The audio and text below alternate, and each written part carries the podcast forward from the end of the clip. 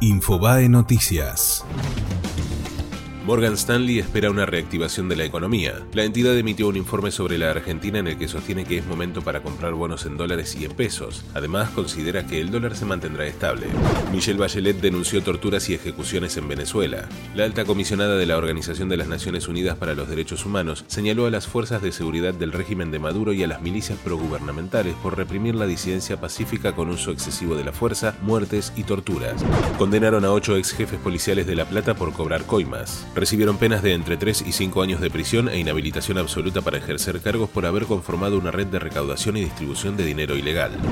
Para Sergio Massa sería muy importante que Lustó sea parte de Alternativa Federal.